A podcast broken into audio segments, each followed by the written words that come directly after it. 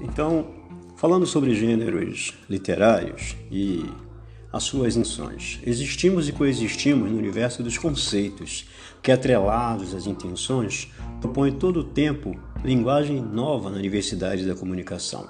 Palavras outrora pejorativas perdem seu significado e passam a fazer parte da linguagem social com o simples papel de comunicação atual.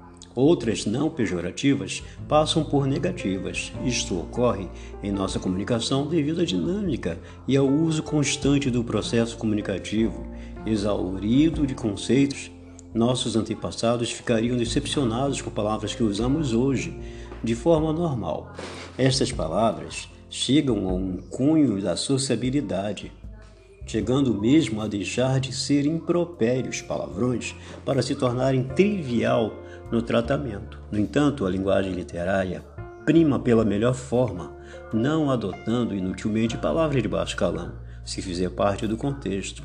Aí sim, eles fazem algumas exceções, tá? Até usam, mas tem que ter uma razão para tal.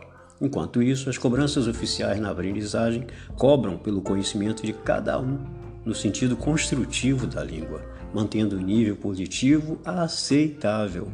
Por isso, é importante conhecer esses detalhes para saber usar tais recursos de acordo com as necessidades. Esta é a arte da linguagem, baseada na expressão maior do sentimento de cada um.